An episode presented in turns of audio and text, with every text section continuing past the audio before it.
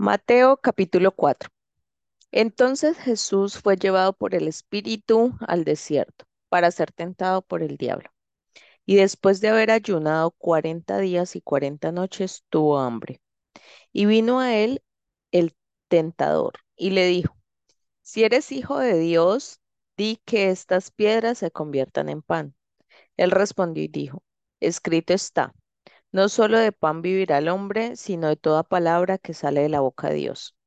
Entonces el diablo le llevó a la santa ciudad y le puso sobre el pináculo del templo y le dijo, si eres hijo de Dios, échate abajo, porque escrito está, a sus ángeles mandará acerca de ti, y en sus manos te sostendrán para que no tropieces con tu pie en piedra. Jesús le dijo, escrito está también, no tentarás al Señor tu Dios. Otra vez le llevó el diablo a un monte muy alto y le mostró todos los reinos del mundo y la gloria de ellos, y le dijo, todo esto te daré si postrado me adorares. Entonces Jesús le dijo, vete, Satanás, porque escrito está, al Señor tu Dios adorarás y a Él solo servirás. El diablo entonces le, dijo, le dejó y aquí vinieron ángeles y le servían. Cuando Jesús oyó que Juan estaba preso, volvió a Galilea y dejando a Nazaret vino y habitó en Capernaum, ciudad marítima en la región de Zabulón y de Neftalí, para que se cumpliese lo dicho por el profeta Isaías cuando dijo, tierra de Zabulón y tierra de Neftalí, camino del mar al otro lado del Jordán, Galilea de los gentiles. El pueblo asentado en tinieblas vio gran luz, y a los asentados en región de sombra de muerte, luz les resplandeció. Desde entonces comenzó Jesús a predicar y a decir, arrepentíos porque el reino de los cielos se ha acercado. Andando Jesús junto al mar de Galilea, vio a dos hermanos, Simón, llamado Pedro, y Andrés, su hermano, que echaban la red en el mar, porque eran pescadores, y les dijo, venid en pos de mí y os haré pescadores de hombres. Ellos entonces, dejando al instante las redes, le siguieron. Pasando de allí, vio a otros dos hermanos, Jacobo, hijo de Zebedeo, y Juan, su hermano, en la barca con Zebedeo, su padre, que remaban, que remendaban sus redes y los llamó. Y ellos, dejando al instante la barca y a su padre, le siguieron. Y recorrió Jesús toda Galilea, enseñando en las sinagogas de ellos y predicando el evangelio del reino y sanando toda enfermedad y toda dolencia en el pueblo. Y se difundió su fama por toda Siria y le trajeron todos los que tenían dolencias, los afligidos por diversas enfermedades y tormentos, los endemoniados, lunáticos y paralíticos, y los sanó.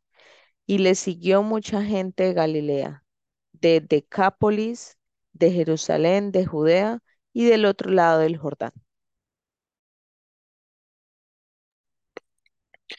Lucas capítulo 4 Jesús, lleno del Espíritu Santo, volvió del Jordán y fue llevado por el Espíritu al desierto por cuarenta días y era tentado por el diablo y no comió nada en aquellos días pasados los cuales tuvo hambre.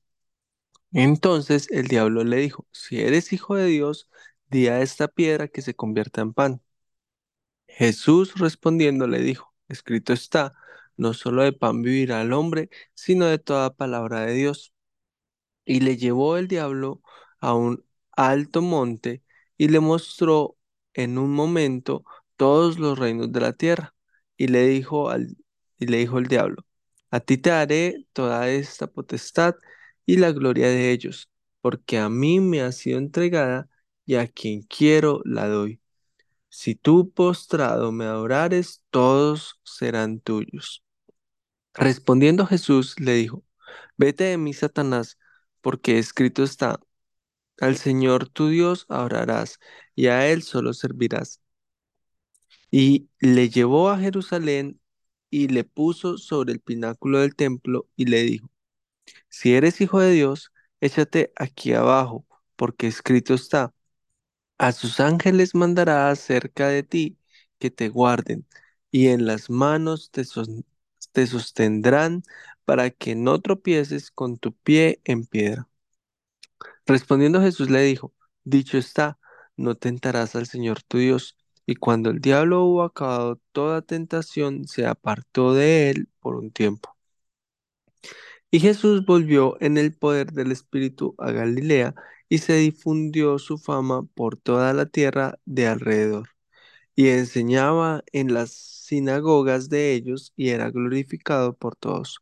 Vino a Nazaret, donde se había criado, y en el día de reposo entró en la sinagoga, conforme a su costumbre, y se levantó a leer. Y se le dio el libro del profeta Isaías, y habiendo abierto el libro, halló el lugar donde estaba escrito, El Espíritu del Señor está sobre mí, por cuanto me ha ungido para dar buenas nuevas a los pobres, me ha enviado a sanar a los quebrantados de corazón, a pregonar libertad a los cautivos y vista a los ciegos, a poner en libertad a los oprimidos, a predicar el año agradable del Señor y enrollando el libro, lo dio al ministro y se sentó. Y los ojos de todos en la sinagoga estaban fijos en él, y comenzó a decirles, Hoy se ha cumplido esta escritura delante de vosotros. Y todos daban buen testimonio de él y estaban maravillados de las palabras de gracia que salían de boca, de su boca, y decían, ¿no es este el hijo de José? Él les dijo, sin duda me diréis este refrán, médico, cúrate a ti mismo, de tantas cosas que hemos oído que se han hecho en Capernaum, haz también aquí en tu tierra.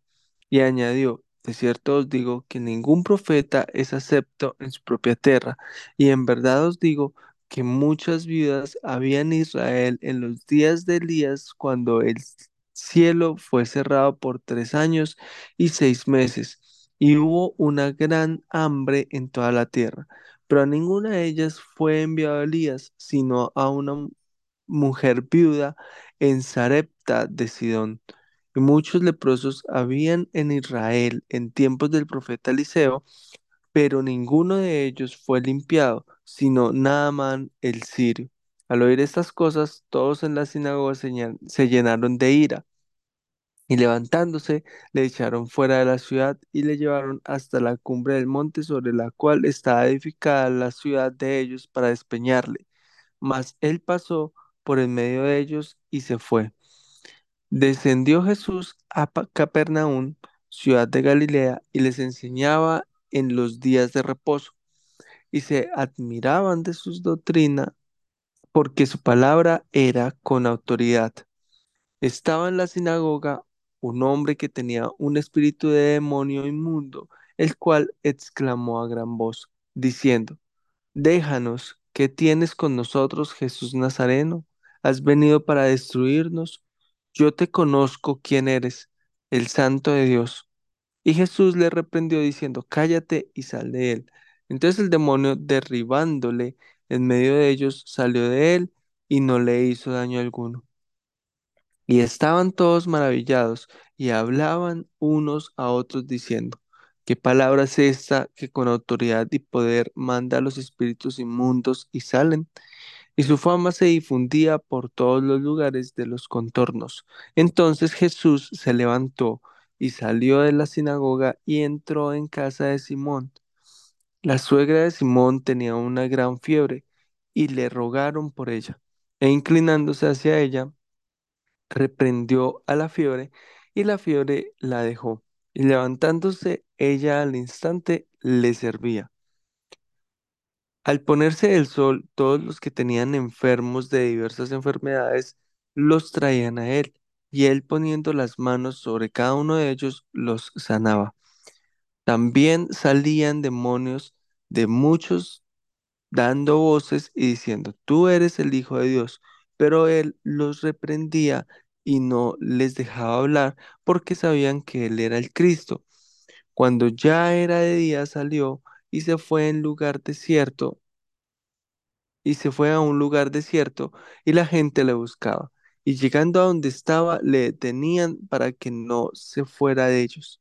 Pero él les dijo, es necesario que también a otras ciudades anuncie el Evangelio del reino de Dios, porque para esto he sido enviado. Y predicaba el año y predicaba en las sinagogas de Galilea. Lucas capítulo 5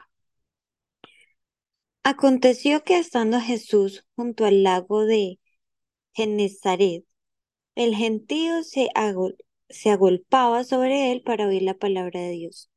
Y vio dos barcas que estaban cerca de la orilla del lago, y los pescadores, habiendo descendido de ellas, lavaban sus redes. Y entrando en una de ellas, aquellas barcas, la cual era de Simón, le rogó que la apartase de tierra un poco, y sentándose enseñaba desde la barca a la multitud. Cuando terminó de hablar, dijo a Simón, Boga mar adentro y echad vuestras redes para pescar. Respondiendo Simón le dijo, Maestro, todas las noches hemos estado trabajando y nada hemos pescado, mas en tu palabra echaré la red. Y habiéndolo hecho, encerraron gran cantidad de peces y su red se rompía. Entonces hicieron señas a los compañeros que estaban en la otra barca para que viniesen a ayudarles y vinieron y llenaron ambas barcas de tal manera que se hundían. Viendo esto, Simón Pedro cayó de rodillas ante Jesús, diciendo, Apártate de mí, Señor, porque soy hombre pecador, porque por la pesca que habían hecho, el temor se había apoderado de él y de todos los que estaban con él. Y asimismo de Jacobo y Juan, hijos de Zebedeo, que eran compañeros de Simón, pero Jesús dijo a Simón, No temas, desde ahora serás pescador de hombres. Y cuando trajeron a tierra las barcas, dejándolo todo, le siguieron. Sucedió que estando él en una de las ciudades, se presentó un hombre lleno de lepra, el cual viendo a Jesús, se postró con el rostro en tierra y le rogó diciendo, Señor, si quieres, puedes limpiarme. Entonces, extendiendo él la mano, le tocó, diciendo, Quiero, sé limpio. Y al instante la lepra se fue de él. Y él le mandó que no le dijese a nadie, sino ve, le dijo, muéstrate al sacerdote y ofrece por tu purificación, según mandó Moisés, para testimonio a ellos. Pero su fama se extendía más y más, y se reunía mucha gente para oírle y para que les sanase de sus enfermedades. Mas él se apartaba a lugares desiertos y oraba. Aconteció un día que él estaba enseñando y estaban sentados los fariseos y doctores de la ley, los cuales habían venido de todas las aldeas de Galilea y de Judea y Jerusalén. Y el poder del Señor estaba con él para sanar. Y sucedió que unos hombres que traían en un lecho a un hombre que estaba paralítico, procuraban llevarle adentro y ponerle delante de él. Pero no hallando cómo hacerlo a causa de la multitud, subieron encima de la casa y por el tejado le bajaron con el lecho, poniéndole en medio delante de Jesús. Al ver él la fe de ellos, le dijo, Hombre, tus pecados te son perdonados. Entonces los escribas y los fariseos comenzaron a cavilar diciendo, ¿qué es este que habla blasfemias? ¿Quién puede perdonar pecados sino solo Dios? Jesús entonces, conociendo los pensamientos de ellos, respondiendo, les dijo, ¿qué caviláis en vuestros corazones? ¿Qué es más fácil decir, tus pecados te son perdonados o decir, levántate y anda? Pues para que sepáis que el Hijo del Hombre tiene potestad en la tierra para perdonar pecados, dijo al paralítico. A ti te digo, levántate, toma tu lecho y vete a tu casa. Al instante, levantándose en presencia de ellos y tomando el lecho en el que estaba acostado, se fue a su casa glorificando a Dios. Y todos, sobrecogidos de asombro, glorificaban a Dios y llenos de temor decían, Hoy hemos visto maravillas. Después de estas cosas salió y vio a un publicano llamado Leví, sentado al banco de los tributos públicos, y le dijo, Sígueme. Y dejándolo todo, se levantó y le siguió. Y Leví, E hizo un gran banquete en su casa y había mucha compañía de publicanos y de otros que estaban a la mesa con ellos. Y los escribas y los fariseos murmuraban contra los discípulos diciendo, ¿por qué coméis y bebéis con publicanos y pecadores? Respondiendo Jesús les dijo, los que están sanos no tienen necesidad de médico, sino los enfermos. No he venido a llamar a justos, sino a pecadores al arrepentimiento. Entonces ellos le dijeron, ¿por qué los discípulos de Juan ayunan muchas veces y hacen oraciones y asimismo los de los fariseos, pero los tuyos comen y beben? Él les dijo, ¿podéis acaso hacer que los que están de bodas ayunen entre tanto que el esposo está con ellos? Mas vendrán días cuando el esposo les será quitado, entonces en aquellos días ayunarán. Les dijo también una parábola. Nadie corta un pedazo de un vestido nuevo y lo pone en un vestido viejo, pues si lo hace, no solamente rompe el nuevo, sino que el remiendo sacado de él no armoniza con el viejo. Y nadie echa vino nuevo en odres viejos. De otra manera, el vino nuevo romperá los odres y se derramará, y los odres se perderán. Mas el vino nuevo en odres nuevos se ha de echar, y no lo uno y lo, y lo uno y lo otro se conserva. Y ninguno que beba del añejo quiere luego el nuevo, porque dice, el añejo es mejor. Juan capítulo 1, verso 15. Juan dio testimonio de él y clamó diciendo, Este es de quien yo decía, el que viene después de mí es antes de mí, porque era primero que yo. Porque de su plenitud tomamos todos y gracia sobre gracia. Pues la ley por medio de Moisés fue dada, pero la gracia y la verdad vinieron por medio de Jesucristo. A Dios nadie le vio jamás, el unigénito Hijo que está en el seno del Padre. Él le ha dado a conocer. Este es el testimonio de Juan. Cuando los judíos enviaron de Jerusalén sacerdotes y levitas para que le preguntasen, ¿tú quién eres? Confesó y no negó, sino confesó, yo no soy el Cristo. Y le preguntaron, ¿qué pues? ¿Eres tú Elías? Dijo, no soy. ¿Eres tú el profeta? Y respondió, no. Le dijeron, pues ¿quién eres? Para que demos respuesta a los que nos enviaron. ¿Qué dices de ti mismo? Dijo, yo soy la voz de uno que clama en el desierto, enderezad el camino del Señor, como dijo el profeta Isaías. Y los que habían sido enviados eran de los fariseos. Y le preguntaron y le dijeron, ¿por qué pues bautizas si tú no eres el Cristo, ni Elías, ni el profeta? Juan le respondió diciendo, yo bautizo con agua, mas en medio de vosotros está uno a quien vosotros no conocéis. Este es el que viene después de mí, el que es antes de mí, del cual yo no soy digno de desatar la correa del calzado. Estas cosas sucedieron en Betábara, al otro lado del Jordán, donde Juan estaba bautizando.